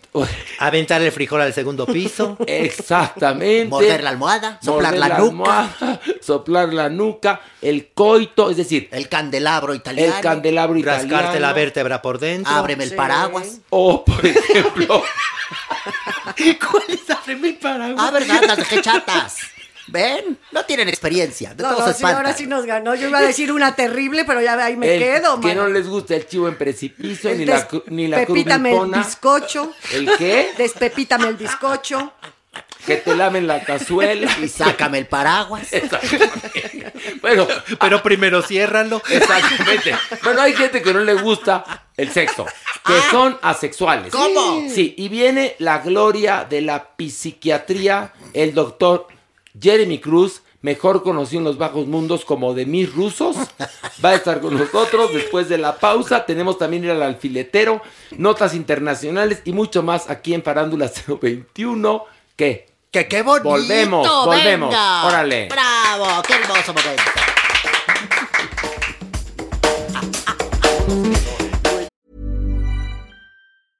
Hey, I'm Ryan Reynolds. At Mint Mobile, we like to do the opposite of what Big Wireless does. They charge you a lot, we charge you a little. So naturally, when they announced they'd be raising their prices due to inflation, we decided to deflate our prices due to not hating you. That's right. We're cutting the price of Mint Unlimited from $30 a month to just $15 a month. Give it a try at mintmobile.com slash switch. $45 upfront for three months plus taxes and fees. Promo for new customers for limited time. Unlimited more than 40 gigabytes per month. Slows. Full terms at mintmobile.com. Spring is my favorite time to start a new workout routine. With the weather warming up, it feels easier to get into the rhythm of things. Whether you have 20 minutes or an hour for a Pilates class or outdoor guided walk, Peloton has everything you need to help you get going. Get a head start on summer and try Peloton risk-free with Peloton Rentals at onepeloton.com slash bike slash rentals. Ready to start talking to your kids about financial literacy? Meet Greenlight, the debit card and money app that teaches kids and teens how to earn, save, spend wisely, and invest with your guardrails in place. Parents can send instant money transfers, automate allowance, and more. Plus, keep an eye on spending with real time notifications. Join more than 6 million parents and kids building healthy financial habits together on Greenlight. Get your first month free at greenlight.com slash ACAST. That's greenlight.com slash ACAST.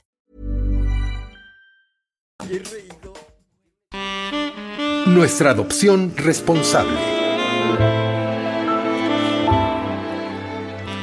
Y bueno, habíamos andado tan polémicos y tan conflictuados y tan trabajadores que eh, durante dos episodios no hubo adopción responsable. Les ofrezco una disculpa, pero ya estamos de vuelta en eso.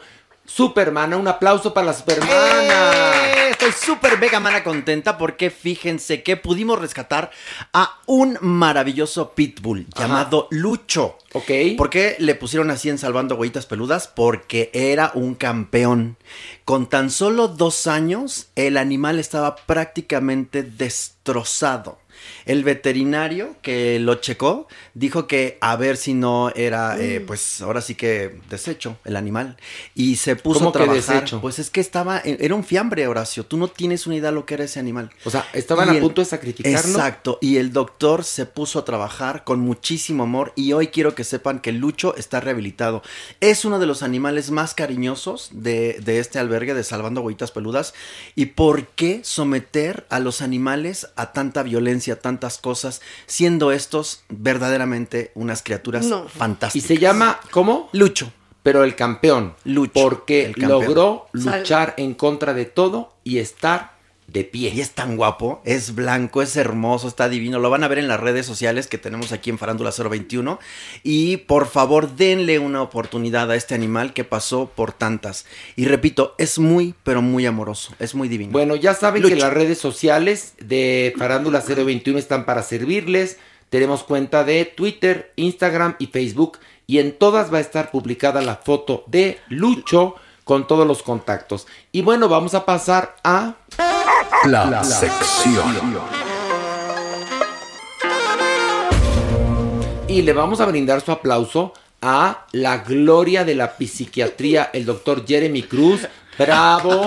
¿Cómo están? Bien. Me mocharon la sesión dos capítulos. ¿Cómo? ¿Cómo? ¿En serio? Pues sí, no hubo sección y yo así de preparando temas, gozando. O sea, ¿tú vienes aquí a reclamarnos o a participar? Las dos. Ahora sí me Porque quedé chata. Amo. ¿Qué te Yele. parece? Mira muy bien. Jeremy ya nos reclama. Que no hubo su sección. Pero hubo, a ver, la semana pasada fue eh, el programa donde íbamos a mostrar nuestra postura en contra de los ataques eh, que recibimos por parte de esta, bueno, de estas personas que trabajan en netas divinas. Entonces fue la reunión del equipo de Desde Gallola y tú participaste. Mucho chulada. y muy activamente, Entonces, chulada. no nos vengas a reclamar, Jeremy, porque si no te cancelamos. Ándale, ándale, Ay, ándale. te cancelamos. Te cancelamos. No, hoy vamos a hablar de un tema muy interesante que es la asexualidad. Normalmente, en el, en el común, cuando a alguien le dicen asexual, es como ofensa. A ver, platícanos qué es ser asexual, Jeremy. Las personas asexuales, las personas asexuales son aquellas personas cuya vinculación con otra persona es afectiva, intelectual, pero no sexual. O sea, es gente a la que no le gusta el sexo. Es gente a la que no disfruta, no ve un placer o no ve una funcionalidad al acto sexual. ¿Hasta dónde llega entonces la relación? Puede ser una relación de pareja de muchos años, con amor y demás, pero el punto importante aquí es que no se va a practicar generalmente ningún tipo de relación sexual. Y la sexualidad puede ser heteroromántica, puede ser biorromántica, incluso homorromántica, sin tener que pues involucrar el sexo. Y esto es muy bonito. Y sabes que funciona también y es hasta sano muchas veces. A ver, una pregunta. ¿La gente asexual no se masturba? No. La ¿No? mayor parte de las personas asexuales buscan usar sus genitales simplemente para orinar, limpieza y otros elementos. ¿Y qué pasa, por ejemplo, eh, dicen los, los urólogos y los proctólogos que nos recomiendan a los hombres por lo menos eyacular 20 veces al mes para tener la próstata sana? ¿Qué pasa con los hombres asexuales? ¿Eyaculan con sueños húmedos para que Algunos esta eyacular función con se realice? húmedos, sí. Algunos van a eyacular con sueños húmedos, pero la mayor parte de ellos van a absorber sus propios espermatozoides viejos y pues, van a producir nuevos. Y, en las mujeres, perdón, Horacio, es también una pregunta. Con las mujeres asexuales es igual, no van a buscar ningún tipo de estímulo sexual porque lo consideran aberrante. Lo interesante es desde la sexualidad es también dentro de las minorías sexuales, dentro de la diversidad sexual, representan en México alrededor de 300 mil personas. Esto es por la población mexicana y porque son alrededor del 0.4% de toda la diversidad.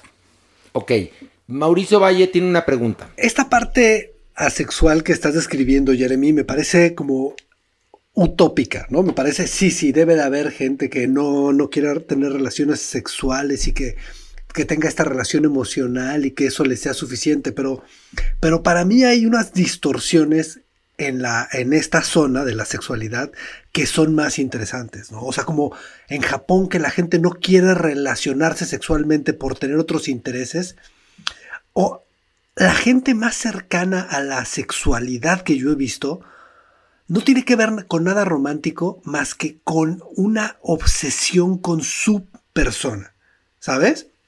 O sea, esa gente que no le satisface que los toquen porque están tan obsesionados con su presencia física, con su belleza, con su cuerpo, que nada sobrepasa esa obsesión que tienen con ellos mismos. Y, en Japón, bueno, o sea, hay una cosa de que tienes que poner incentivos para que la gente coja. O sea, esas partes me parece que no tienen tanto que ver con esta cosa tan, tan filosóficamente compleja como, no, bueno, no, no, o sea, no, no lo necesitan. Yo creo que hay vacíos existenciales mucho más caóticos que el mero, no lo necesito porque yo soy feliz sin el sexo. Quiero que elabores en todas las áreas. Mm, perdón, más narcisismo de lo que está hablando Mauricio. En, en una, en una área, o sea, en, por ejemplo, un tipo como, no sé, voy a dar un ejemplo. Lo voy a hacer muy grande para que sea más obvio y, y no es que lo conozca ni nada, pero un Tom Cruise. Yo conozco gente como esa, ¿sabes? Y, y cuando... y no, no hay nada que los satisfaga más que ellos. O sea, el punto es que la relación sexual no va a llegar a donde ellos llegan por sí mismos. Entonces ahí es donde empieza esa, ese abstenerse al sexo. Y en, en- en la parte de Japón creo que tiene que ver con millones de cosas más, pero ahí sí no es con esta, con esta obsesión por, el, por la persona misma. En China probablemente existen alrededor de 10 millones de asexuales, que es donde se han investigado más estos casos, principalmente en las mujeres. Y esto ha sido observado también por una serie como de factores en cuanto a determinantes sociales, porque la mujer dice, yo me estoy o estoy teniendo ingresos económicos, estoy teniendo un nuevo trabajo, estoy desarrollándome académicamente, detesto el matrimonio, los hombres me parecen asquerosos, las relaciones sexuales con ellos me parecen asquerosas y entonces no voy a tener ningún tipo de pareja. En Japón, probablemente la población asexual represente unos 2 a unos 6 millones de personas. Y esto, estos países, sobre todo en Oriente, tienen también que ver con otros aspectos de acceso a la educación, la visión que tienen sobre la pareja y la visión que tienen sobre el sexo. Pero una sexual netamente y puramente, mi querido Mao, tiene que ver simplemente es una orientación sexual más en donde el acto sexual no Figura. interesa, no figura, no se les antoja y ya Claro, si hablamos claro, de trastornos de personalidad, o sea, como un narcisista, como una persona con trastorno límite de personalidad, con una persona probablemente que tenga algún otro trastorno o antecedente de trauma, podría presentarse algo similar, pero aquí se tiene que investigar justamente qué es lo que hay detrás, Mau. Y eso es lo complicado, porque, por ejemplo, las víctimas de abuso o violencia sexual podrían parecer personas asexuales, pero es porque hay una situación de trauma. Yo tengo una pregunta, a ver, para un poco aclarar todo esto. Lo que estamos hablando aquí, que viene muy al caso con el tema de la sexualidad, es que podría haber dos tipos de personas asexuales. Las que tuvieron traumas, que tienen tabúes, que tienen creencias religiosas y que por ende no les gusta practicar el sexo.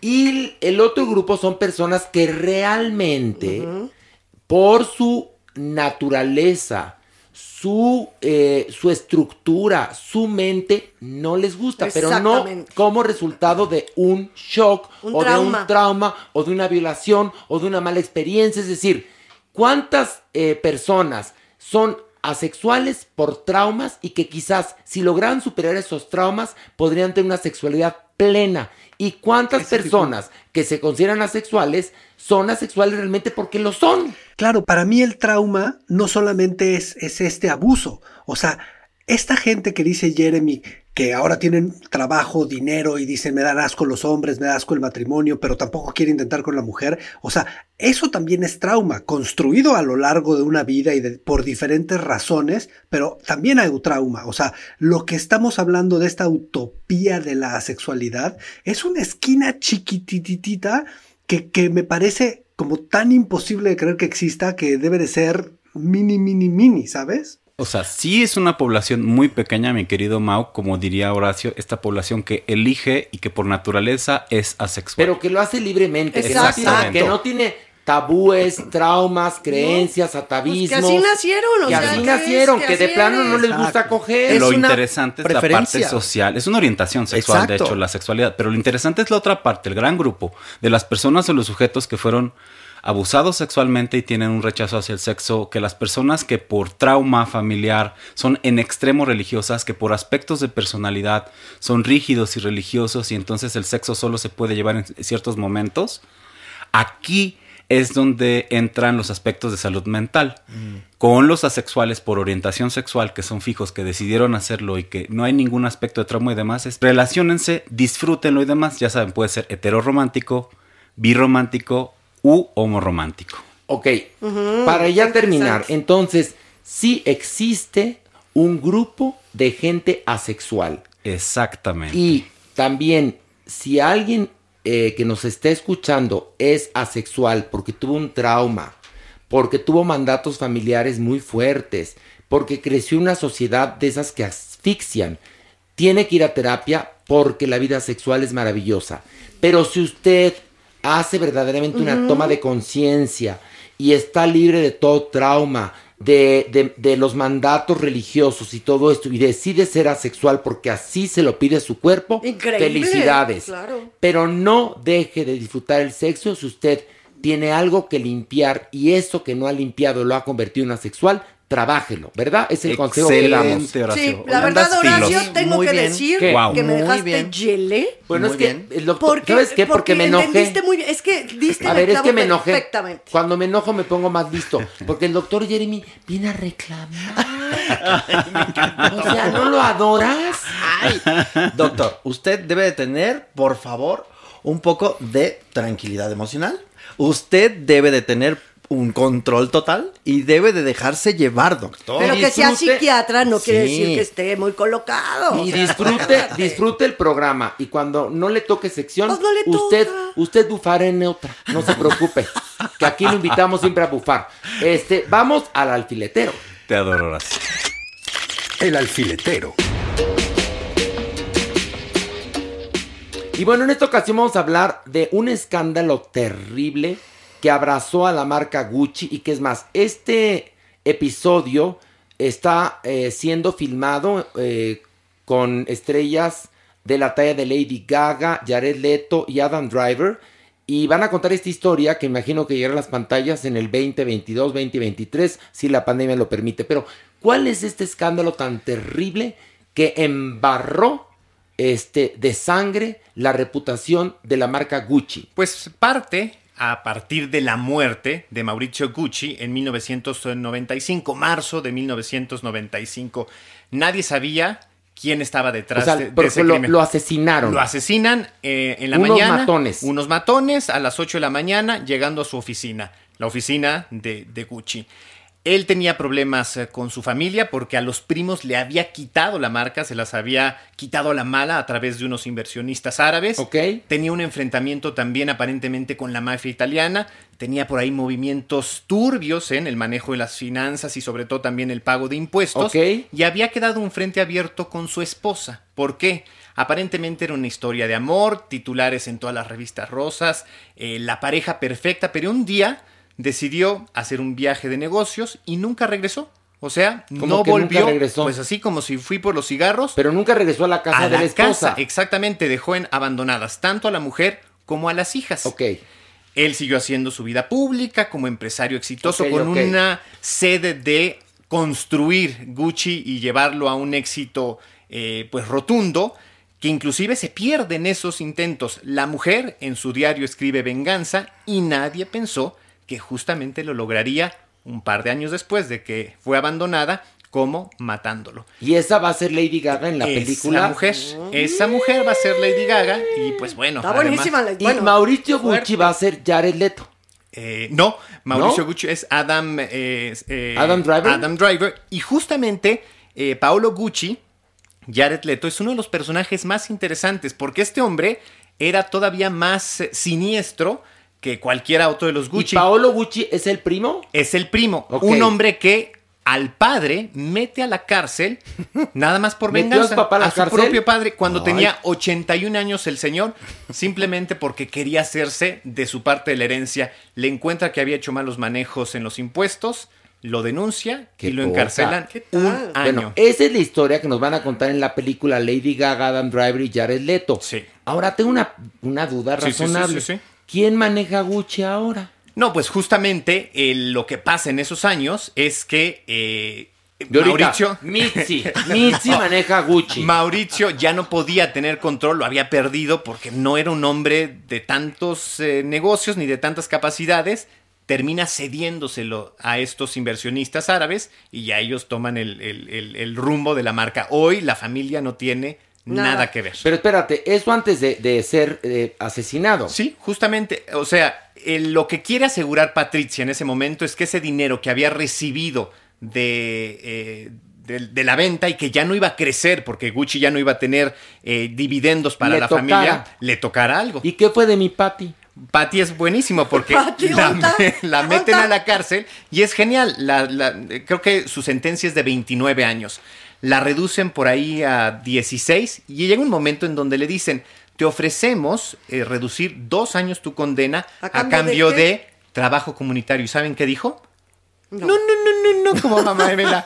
Yo nunca he trabajado en mi vida. Ni Prefiero trabajaré. quedarme otros dos años aquí Que a salir y, y se quedó dos años más. Oye, yo huevona, pero consistente. Pero hasta Bueno, el último día de su vida, ¿no? Iba- Bueno, pues ahí tienen el escándalo de los Gucci.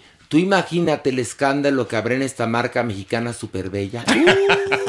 Pero bueno, vamos a una pausa y regresamos con mucha información internacional y otras cosas más aquí en Parándula 021.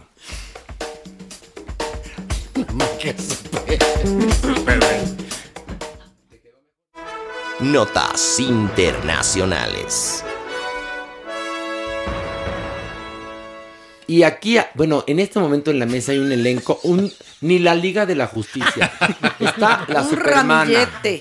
La Supermana, Alejandro Broff, Pilar, Lama Niwis y Mauricio Valle en esta mesa que ya quisiera Zack Snyder No, bueno. para su nuevo corte. Y resulta que este 27 de marzo, bueno, estén, estén muy, muy pendientes porque HBO va a estrenar un documental sobre Tina Turner, lo van a estar viendo por supuesto en la plataforma. Mauricio, ¿qué opinión te merece eso y cuéntanos lo que quieras al respecto? Es un trabajo interesante porque también es la forma en la que Tina Turner decide des- de- despedirse de sus, de sus fans. Es un documental importante porque son muy buenos directores, es un trabajo muy bien organizado eh, en ese sentido. Es la despedida de esta gran mujer el tráiler es conmovedor. Los dos minutos que hemos visto son de soltar lágrima. Y, trata de reivindicar su vida hacia nosotros, de, explicarnos cómo desaparece, por qué regresa, eh, dónde conquista la fama y por qué quiere irse ya en este momento. Así es que creo que va a ser un muy buen documental y HBO sabemos que en verdad creo que su área fuerte son los documentales. Así es que esperen este 27 de marzo este nuevo estreno de HBO Max. Por supuesto que eh, es súper esperado. Para mí es una de mis cantantes favoritas. Su vida es muy intensa y HBO siempre tiene muy buen tino y tono para las biografías. Entonces creo que va a ser espectacular este trabajo. Oigan, por otro lado, a ver, ¿qué pasa con James Cameron y toda la serie de películas de Avatar? Este, ya, yo ya me perdí porque de entrada cuando venga Avatar 2, ya nos olvidamos de Avatar 1. es decir, pero además la siguen estrenando porque el, hombre en muchos lugares no la había presentado, pero entonces la remasterizó. Pero entonces, a ver, Mauricio, cuéntame, por favor. Sabes que Avatar sí es un fenómeno muy interesante porque él, él confía en que Avatar va a volver a ser lo que fue la 1. Yo creo que han pasado muchos años. Pero eh, lo que acabamos de ver es una muestra de que posiblemente sí tenga razón. Es un hombre que ha revolucionado el cine cada década. Así es que eh, lo que hicieron fue estrenar Avatar ahora que los cines están un poco lentos estrenaron Avatar en China y volvieron a rebasar a Avengers. Entonces Avatar vuelve a conquistar la taquilla como la película que más dinero ha generado en la historia. Y él le adjudica esto que no está nada perdido, a que Avatar es una historia mucho más universal y con factores humanos más relevantes que Endgame, que ya habíamos hablado un poco del fenómeno de buscar cinco piedras o tres cajas. Y, creo que ahí está el éxito de la película y podría ser que tenga razón. Si, si él ha evolucionado la tecnología para que las películas den estos saltos cada década, no, no, puede ser que no falle. Y puede ser que su Avatar 2 en tres años vuelva a romper este récord y sea la película más taquillera del mundo, arriba de su película más taquillera del mundo ahora. ¿Tres años dijiste? ¿Dos años? O sea, ¿tenemos que esperar tanto para ver Avatar? Pero si ya esperaste muchísimo. Pues sí, ya que más Pero quién sabe. Oye, pero a ver, espérate, quién sabe si yo llegue. Está terrible, ¿eh? Mira, Supermana, tú vas a enterrarnos a todos. Ay, y te voy a decir algo. Este, no sé si yo volvería a ver Avatar. La verdad es que a mí me pareció bastante aburrida. Sí, yo no Me la he pareció visto. mamuca. Y el mensaje que da eh, sobre el, el medio ambiente sí me parece interesante. Pero todo lo demás me resulta como para un espectáculo del Circo del Sol. Pero bueno, yo no soy el vocero de toda la gente, pero la verdad es que... Sí, es de más, los millones y millones que ya fueron a verla otra vez y creo que pagaron. Avatar nos tocó analizarla ya en Farándula Sí, 40. claro. Sí, Claro. por supuesto. No nos gustó Por supuesto, Fue de y no las nos primeras gustó. grandes. ¿En serio? Sí. ¿A ti te gustó 2009, Avatar? yo no estaba. No, Yo por eso. en- No, tú no estabas, pero sí se analizó en Farándula 40, por Órale. supuesto. Sí, por Avatar. supuesto, Avatar. Y Fue de bueno, las primeras que analizamos, de hecho. oigan, y bueno, más notas terribles acerca de este hombre, Army Hammer, que la verdad es que miren, para que vean cómo son los estereotipos, ¿no? Uno dice, no, pues un actor guapo, rubio, triunfador, no tendría estos pensamientos. No, era peor que Aníbal Lecter combinado con Sergio Andrade. Es que, bueno, ya salió a, denunciarlo una joven que dice que este señor la violó durante cuatro horas y este y que no se va a dejar. Con lo cual creo que ya con esta acusación sumado al asunto del canibalismo y el sadomasoquismo y esta, bueno, como bien lo dije, esta nueva denuncia, pues ya sepultaron la carrera de mi Army Hammer, Mauricio, ¿qué piensas? Pues bueno, poco a poco fue abriéndose, como pasa en estos casos, una persona este, abre el espacio y salen todos los demás y creo que ahora sí ya se puso complicada la situación. Este, aparte, la historia familiar de este hombre también la vas descubriendo y vas encontrando que no solamente era él, o sea, el poder de la familia y toda la construcción alrededor de él, ahora empieza a hacer todo más sentido, esa historia que nosotros no conocíamos, ¿no? Pero ¿cuál es esta historia? Cuentan, a ver, cuéntanos el No, no, chisme el bien, chisme, ándale, por favor, sí. Mauricio. No, no, es una familia poderosa, o sea, es un, eh, no, no, es un actor que se hizo solo, o sea, es un actor que tiene un respaldo de un emporio detrás, o sea, es una familia de millonarios y gente, y gente poderosa en los Estados Unidos. Como Bradley Cooper también viene de una familia de ricos millonarios, pero que vengas de una familia No de ricos dice- millonarios no- no, no- no es un quiere decir que seas violador. Esta mujer llamada Effie, eh, no sabemos su apellido, bueno, pues este, lo que ella describe, se te paran los pelos. Entonces, este es un niño rubio, guapo, talentoso, millonario, psicópata, hijo de la chingada, Sí, ¿no? pero esas características no hacen que no sea un psicópata. No, claro, es evidentemente, un psicópata, ¿no? Mucha- muchas personas podrían pensar que tienes una buena educación, una buena posición social, un fenotipo agradable, digámoslo así, y que pues eso te mantiene cuerdo, te hace ser un buen No. ser humano Ay, y no, estar cuerdo, y por supuesto que no. Pues no, oye Mauricio, entonces ya se le acabó la carrera a, a Army Hammer. Ya se la había acabado. O sea, se le acabó hace como dos meses. Yo creo que aquí sí ya se le acabó todo. O sea, su familia, su vida eh, con los hijos, que ya había sido un problema antes. O sea, yo creo que en este momento sí, su vida se fue abajo por completo. Bueno, y por último, fíjense que Kenneth Branagh va a dirigir, porque ya ves que lo de hoy son las biopics, ¿no? ¿Y qué biopic va a dirigir Kenneth Branagh, Mauricio? Pues va a dirigir una de los Bee Gees. Me parece, me parece interesante. Creo que ya han intentado hacer mucho de los Bee Gees. eh, pero bueno, están obsesionados con, con revivir el éxito que tu- tuvieron con Bohemian Rhapsody. Y no, no, no lo sé, ¿eh? no, no sé si este es un proyecto que me entusiasme. Me parece que Branagh no, no tiene esa energía del, del musical, pero, pero viene de esa cadena de tratar de rescatar todo lo que se puede en este momento. ¿Saben qué otro biopic está interesante que viene eh, en la línea? Y ese sí me entusiasma un poquito más. Jamie Foxx, el actor, haciendo a Mike Tyson en una miniserie dirigida por Antoine Fuqua. O sea, creo que esa sí tiene como esa testosterona y violencia. Y creo que Tyson ha sido una figura tan, tan manoseada, o sea, como tan, tan vulgar y tan agresiva para los medios, que ya no hay nada que tapar.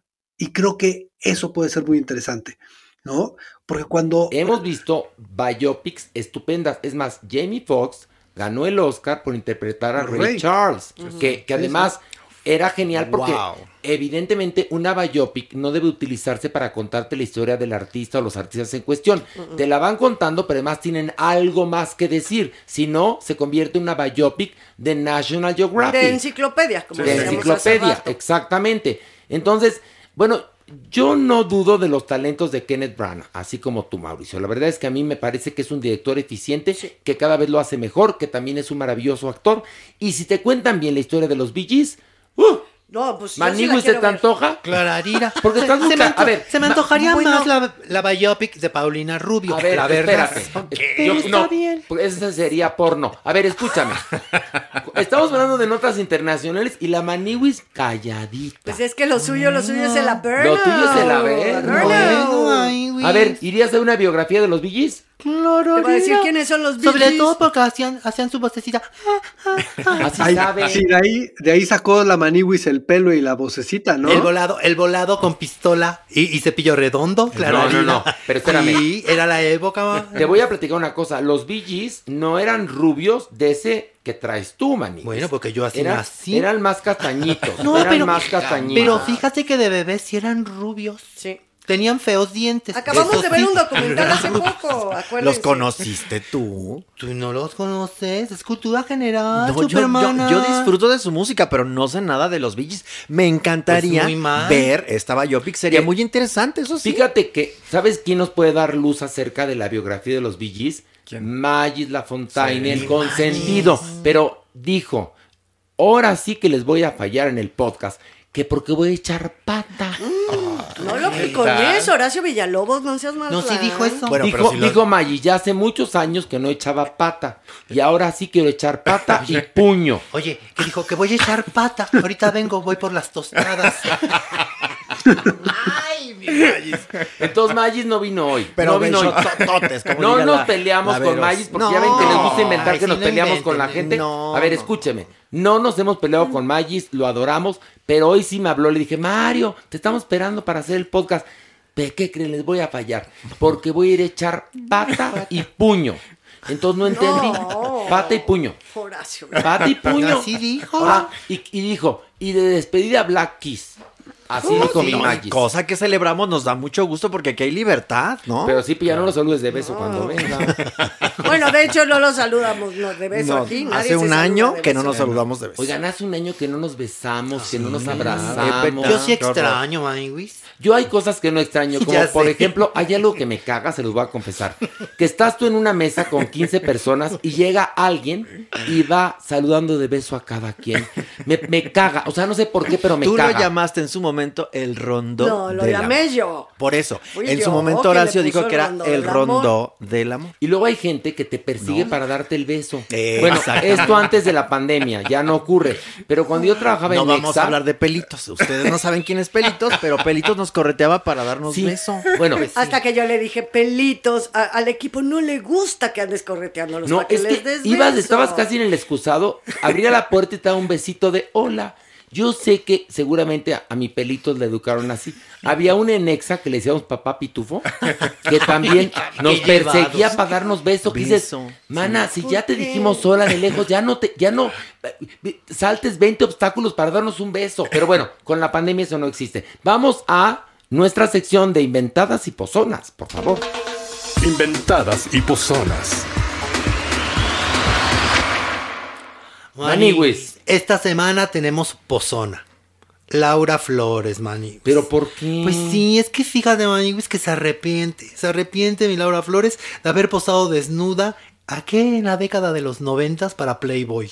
Que, que- que- ¿Por qué? que nadie enseñaba monitor, ¿eh? No, Ahí. no, no, no, no. No Eran- había pelos. Eran, no, no, no, era- eran fotografías muy cuidadas. Muy Y- Y, las de cuidadas. Laura Flores así Muy eran. bonitas, ella muy preciosa. Sí, pero ¿saben por qué se arrepiente? Pues ¿Por sí. qué? Porque ahí por el 2010, cuando su hija estaba en la secundaria, sufrió bullying a causa de esto. Sí, le enseñaron la Le revista a los las- amiguitos y así de, mira, tu mamá te quería Bueno, pues ahí tenemos que reeducar a las nuevas generaciones para que no se asusten con el desnudo. Porque sí. en esa época posaron Yuri, María del Sol, ya obviamente más arrepentidas que Laura Flores. Elizabeth Aguilar. Pero Elizabeth. Mucho bueno, tiempo atrás. no, la primera fue Fue Elizabeth, Elizabeth Aguilar, Aguilar. y esa se enseñó pelos, ¿eh? Monitor y todo. Monitor y Sí, sí. todo. Pero Yuri, María del Sol, Alejandra este, Guzmán. Alejandra También. Guzmán y Laura Flores, pues creo que ni pezón, la verdad. No, no, no, eran muy cuidadas las fotos. La supermana también posó desnuda, pero para un catálogo de colchones. Perdóname, Eso pero, era otra perdona, cosa. pero yo sí salí en Playboy en sus páginas y estoy muy ufana de ello. Aquí el problema es afrentarte de esto. Estos son los hechos, es la historia, ya la hiciste. Bueno, pues sí, ni modo, sí soy yo. Pero ¿y también qué? es lógico Mira, que como madre pero- sienta mala onda Sí, que su todo, hija todo sí. a Pero sufrir- también que sufra eso. a los niños hay que educarles y Claro. hay que hablarles, hay que hablarles con la verdad, porque si no viene toda esta serie A de todos. cosas. Ya lo Todos. sé, Maniguis, pero imagínate que algo que tú hiciste en tu juventud tiene complicaciones no para ti, sino para uno de tus seres Bueno, más pero acá hay una cosa. tus hijos. Ahora que murió Isela Vega, Shaula Luque eh, dijo que ella sufrió mucho porque en la escuela la bulleaban eh, con películas los desnudos de Isela Pues en el cine y en las revistas. Pero vivimos una nueva época donde hay que enseñarle a las futuras generaciones que un desnudo no tiene nada de malo. nada de malo. Es decir, hay que quitarnos las telarañas. Problema que tu papá sea un político corrupto, Ay, ¿no? sí. O que tu papá sea un narcotraficante. O un violador. O un violador, o que tu mamá sea una ratera. Eso. Pero un desnudo, Laurita Flor estaba preciosa. No, y sigue estando preciosa. Y Yo me la acabo de topar y es hermosa. Y en ese momento estaba divina. ¿Y, Divina. y entonces, entonces, ¿por qué es inventada y pozona? Pues por eso, pues porque se arrepintió de haber posado. Ah, desnuda. ya entendí. muy No, rebuscada, bueno, pues, muy En el futuro esto no va a pasar, pero hoy sí entiendo a Laura. Pues y sí, divina, divina. Divina. Y yo no te quería decir esto, Maniguis, pero qué mamona eres. ¿eh? Y ya con esto Pero si no te mordiste tu lengüita. Ay, Ah, por favor. Ya, Bueno, pues, chicos, precios. stop in the name of love. Vamos a pasar a despedirnos. Ojalá hayan disfrutado tanto este episodio como lo hicimos nosotros. Gracias Mauricio, gracias Pilar, Supermana, Jeremy, Alejandro, Maniwis y a Magis no. Porque ahorita Magis, mira, mira, te voy a decir una cosa. Magis, silencio, voy a transportarlos a donde está Magis en este momento. Está cuicu, cuicu, cuicu, cuicu, cuicu, cuicu, cuicu. Ahí está Magis. Bueno, hasta la próxima. Gracias. Esto fue Farándula 021. Recuerda, un nuevo episodio cada jueves. Tome la imagen de. ¿Y este cuánto duró, Diablín? Duró un chingo. Want to get a chiseled look in the jawline? Sculpt and shape your jawline with added volume from Juvederm Volux XC. Juvederm Volux XC is an injectable gel specifically designed to be robust enough to improve moderate to severe loss of jawline definition. And it is the first and only hyaluronic acid filler approved for the jawline. Add volume to your jawline for a chiseled look with Juvederm Volux XC. For important safety information and to find a licensed specialist, visit juvederm.com. That's J U V E D E R M.com. Not for people with severe allergic reactions, allergies to lidocaine, or the proteins used in Juvederm. Common side effects include injection site redness, swelling, pain, tenderness, firmness, lumps, bumps, bruising, discoloration, or itching. There's a risk of unintentional injection into a blood vessel, which can cause vision abnormalities, blindness, stroke, temporary scabs, or scarring. Talk to a licensed specialist to find out if it's right for you. Visit juvederm.com. That's J U V E D E R M.com.